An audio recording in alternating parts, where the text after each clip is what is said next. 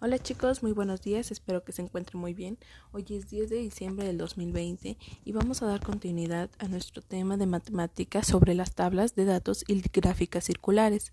Como podrán recordar, en la representación y el análisis de datos de una tabla a veces se utilizan las gráficas circulares, que son como las gráficas de pastel o las que están en forma literal de círculo y estas se van identificando según los grados que tenga.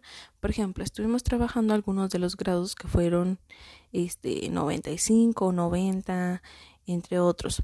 Recordando aquí que un círculo corresponde a 360 grados, ¿sale? Entonces, si se quiere conocer el ángulo que corresponde de, de, un, de un dato, deberíamos multiplicar. Por ejemplo, digamos que tenemos 35, 2%. Debemos multiplicar ese 35, 2% por 360, que nos daría igual a un 12.672 aproximadamente. Y el resultado, que es ese 12.672, lo tendríamos que dividir entre 100, que es el total del por ciento que nosotros queremos este, conseguir, ¿sale?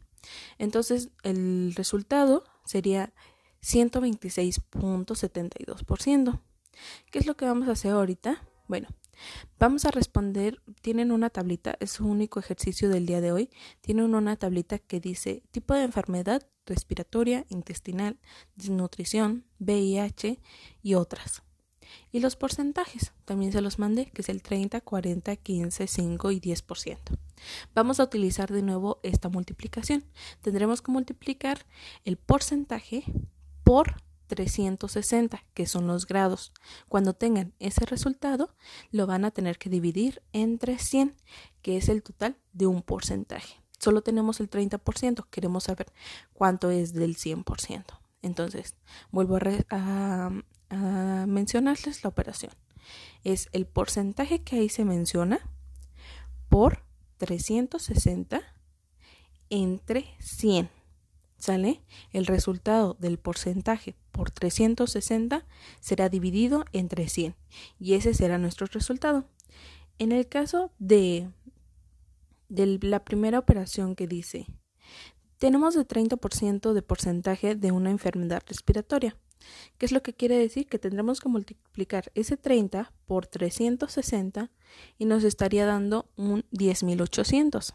Ahora, ese 10.800 lo tendremos que dividir entre 100 y nos dará un total de 108. Entonces, ustedes rectifiquen esa operación a un costado de su cuadernillo de trabajo y este, verifiquen si realmente son 108 o es una cantidad mayor o una cantidad menor.